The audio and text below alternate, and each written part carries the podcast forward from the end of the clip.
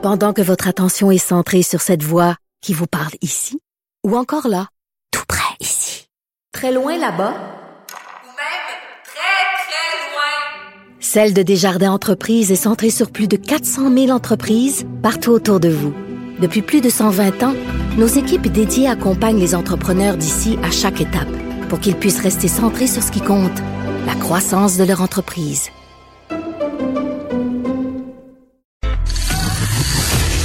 Les effronter. avec Geneviève Peterson. Les vrais enjeux, les vraies questions.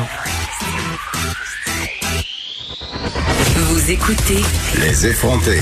Le Québec devrait créer un équivalent de la DPJ pour les aînés, recommande l'Institut de recherche et d'information socio-économique, l'IRIS.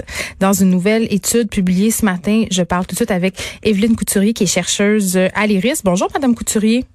Bonjour.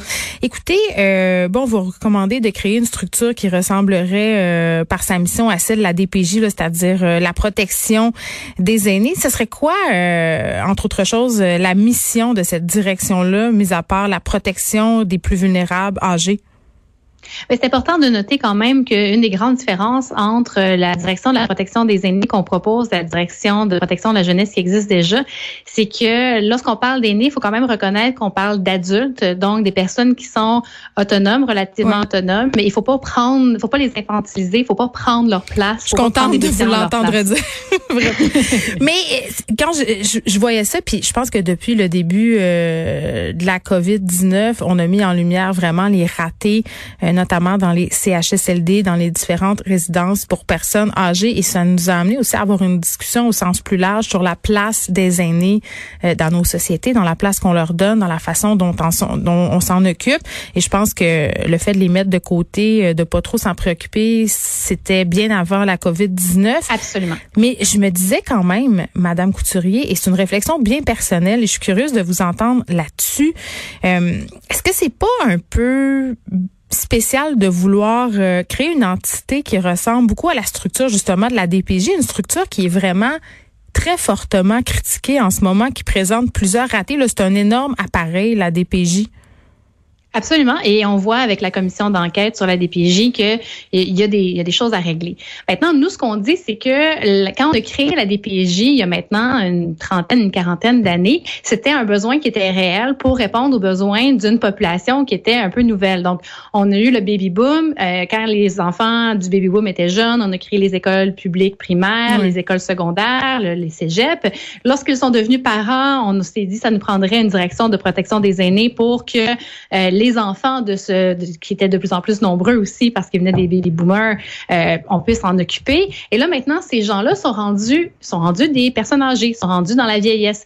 Et là maintenant, c'est le temps de se poser la question, mais quelle institution on peut mettre en place pour ces personnes âgées-là? Donc nous, on l'a appelé la direction de la protection des aînés, mais ce qu'on veut vraiment, c'est une institution qui a comme mission de réfléchir à la défense de droits des personnes âgées, euh, réfléchir à comment on peut adapter les systèmes pour répondre à leurs besoins parce que ils sont de plus en plus nombreux les personnes âgées, Mm. mais ce qu'on a pour répondre à leurs besoins est pas adapté. C'est les systèmes sont complexes, c'est des labyrinthes compliqués, ça prend presque un GPS pour réussir à trouver son chemin pour pouvoir déposer une plainte ou recevoir son service. Donc ça c'est ça fonctionne pas, ça prend quelque chose pour pouvoir régler ce problème-là. Nous proposons la direction de la protection de la- des aînés. Ben, c'est une idée fort intéressante, Madame Couturier. Et bon, pour revenir à cette discussion euh, sociale qu'on a par rapport aux personnes âgées, euh, moi, ce qui me dérange un peu dans ça, c'est qu'on est tous et toutes là à commenter la situation, tu sais, à dire ça, ça a du bon sens, ça, ça a pas de bon sens. Euh, mais ce que je remarque, c'est qu'on leur demande pas ce qu'ils en pensent. Eux, on ne leur donne pas beaucoup la parole. Est-ce que dans le cadre de ce que vous proposez, on les écouterait, on les ferait participer, Absolument. en fait? Absolument. Et, puis comme je vous ai dit en entrée, en entrée de jeu, il faut pas les infantiliser. Ces gens-là sont capables de prendre la parole, sont capables de revendiquer leurs droits. Il faut savoir les écouter. Euh, donc, dans la direction de la protection des aînés, on voyait comme plusieurs, euh, plusieurs, euh, plusieurs pans à ce, à ce programme-là, à cette institution-là. Puis il y a par exemple une, une commission. Il faudrait faire réfléchir de façon concrète à, à, comment on peut adapter les milieux de vie à ces personnes âgées-là, dans les CHSLD, dans les résidences pour aînés, mais aussi dans les communautés. Il ne faut pas penser à la place de ces personnes âgées-là, mais de les intégrer dans leur dans cette réflexion-là. On pourrait leur mettre la clim. Ça, ça serait déjà un bon ben, départ. Ça serait, ça serait, c'est la base, c'est complètement la base. Mais quand on entend parler de la maison des, des maisons des aînés que le gouvernement veut mettre en place, c'est pas que c'est une mauvaise idée, c'est que ça vient encore d'un gouvernement qui fait un projet politique pour des aînés, à la place des aînés, sans qu'on se préoccupe de, ben, eux, qu'est-ce qu'ils veulent? Comment est-ce qu'on peut les intégrer dans la réflexion par rapport à ça? Les personnes qui sont, euh, qui sont tout à fait autonomes, mais aussi les personnes qui sont en perte d'autonomie, aussi les personnes qui ont des problèmes cognitifs, est-ce qu'on leur demande qu'est-ce qu'ils veulent? Est-ce qu'on leur demande de participer à la création de vie dans lesquelles on va vouloir les placer? Eux puis leur famille, vous parlez des personnes euh, qui ont des problèmes cognitifs. Souvent, euh, ces personnes-là sont dans l'incapacité d'exprimer avec avec exactitude leurs besoins, mais les gens qui les côtoient régulièrement, qui les aident, qui sont à leur contact, eux aussi, il faudra savoir quels seraient leurs besoins. Absolument. Absolument. Mais, mais les personnes qui sont en perte cognitive ne sont pas nécessairement déjà à un niveau où ils sont pas capables de parler pour elles-mêmes. Euh, plusieurs personnes, quand ils sont au début de leur perte cognitive, s'en rendent compte. Ils peuvent se, ils peuvent se dire, ben, moi, dans quel, dans quel environnement est-ce que je me sentirais en sécurité? Mm. Ben, il faudrait, faudrait les intégrer à cette réflexion-là. Dans cette étude-là, euh, qui est parue ce matin, euh, vous mettez en lumière euh, les difficultés que traversent les aînés. Euh, c'est quoi les principales difficultés? Parce que, bon, euh, ce qui est médiatisé souvent, ce sont toujours les mêmes choses, mais concrètement, c'est quoi les défis auxquels font face les personnes âgées dans leur milieu de vie? Bien, on parle souvent des questions de logement, puis c'est vrai que c'est des problèmes qui sont importants, puis des problèmes qui sont répétés régulièrement sans qu'il y ait des changements fondamentaux qui sont, soient mis en place. Euh, on parle souvent de la situation, par exemple, en CHSLD ou les résidences pour aînés avec des loyers qui sont très, très élevés. mais les gens qui euh, sont chez eux, il y en a, là. Il y a beaucoup de personnes âgées à la maison.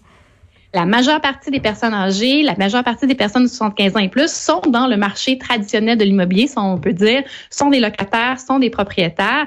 Donc, il faut s'occuper de leurs besoins également. Et ça, on l'a vu, puis on a fait des recherches à l'IRIS aussi dans le passé sur ce sujet-là. Les soins à domicile, le soutien à domicile est déficient au Québec, est déficient depuis de nombreuses années, avec une population vieillissante. Puis on le sait, au Québec, notre population vieillissante, elle, prend beaucoup de, de, de, place. Il y a de plus en plus de personnes. On est une société qui est plus vieillissante que dans le reste du Canada, par exemple, mais on ne fait pas le soutien de domicile euh, qui est nécessaire pour répondre aux besoins de ces gens-là et des besoins qui sont importants, notamment parce qu'on le sait, les gens qui restent à la maison, euh, généralement, vont rester à la maison euh, s'ils sont en santé, ça va, ça va vraiment aider. Puis quand même, je pense, puis corrigez-moi si je me trompe, que ça serait un enjeu sur lequel on devrait se pencher en priorité, puisque si les personnes âgées qui ont majoritairement le désir de rester chez eux le plus longtemps possible, et on les comprend, là, si ces gens-là avaient la possibilité de le faire, de le faire dans la dignité, d'avoir des soins adéquats, d'être visité par différents professionnels, ça allégerait beaucoup la charge qui est très lourde sur notre système de santé.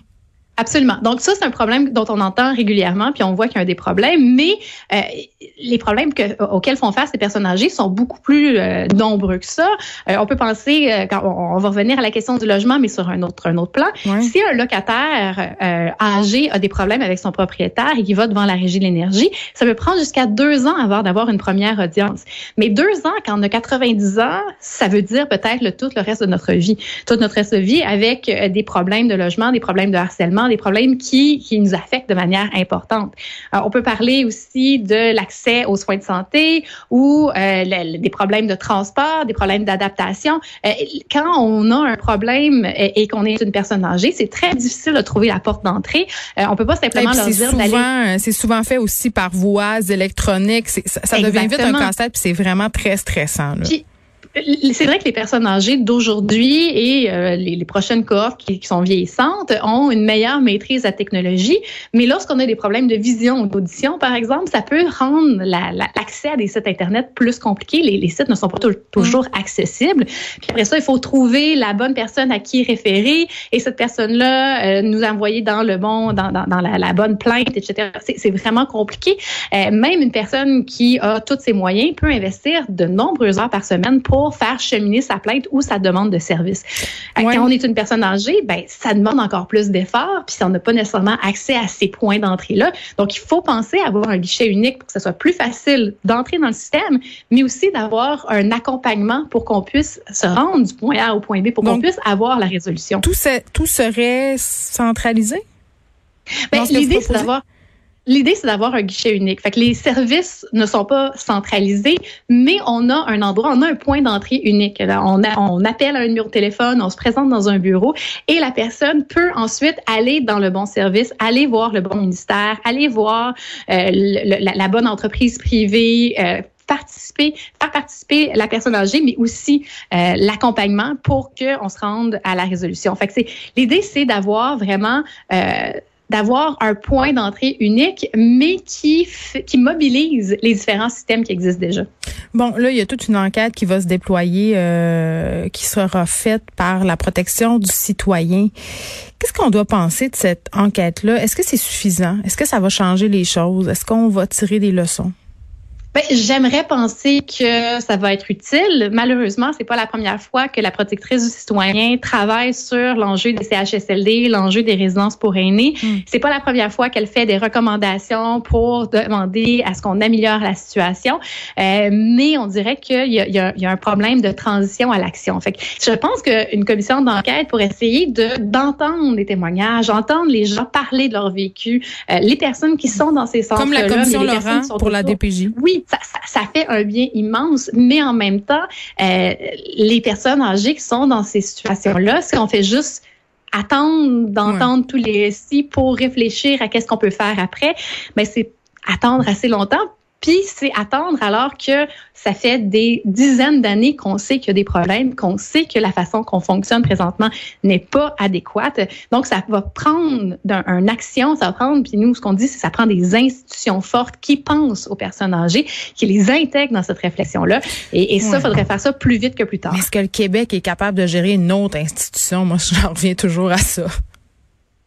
Ben, tout dépend de comment on fait ça, c'est sûr. Mais euh, quand on a décidé de mettre en place, par exemple, les garderies puis les CPE, ben, on ben, a ça marche pas tellement bien, honnêtement. On, je veux dire, la, garderie, les CPE, je pense j'en parle chaque jour à l'émission, même en temps normal. Les, ça roule carré. C'est ça l'affaire. Quand c'est géré par des fonctionnaires, ça roule carré. C'est lourd l'appareil étatique. Donc, je comprends qu'on veut protéger les aînés avec une direction, sauf que créer une nouvelle entité très lourde, je sais pas. Mais l'idée, ce n'est pas de faire une entité lourde. L'idée, c'est d'avoir une vision d'ensemble de la société puis d'essayer de faire des propositions qui vont ratisser large, qui vont pas juste s'intéresser à la question du logement parce que le logement, c'est juste une partie de, de, la vie des personnes âgées. Faut penser à est-ce qu'on a un bon soutien aux revenus? Il faut penser est-ce que les villes, par exemple, sont adaptées pour pouvoir permettre la mobilité des personnes âgées? Il faut penser à, les commerces de proximité, la façon qu'ils sont faits. Il faut penser à, à, quelque chose de beaucoup plus large. On parle de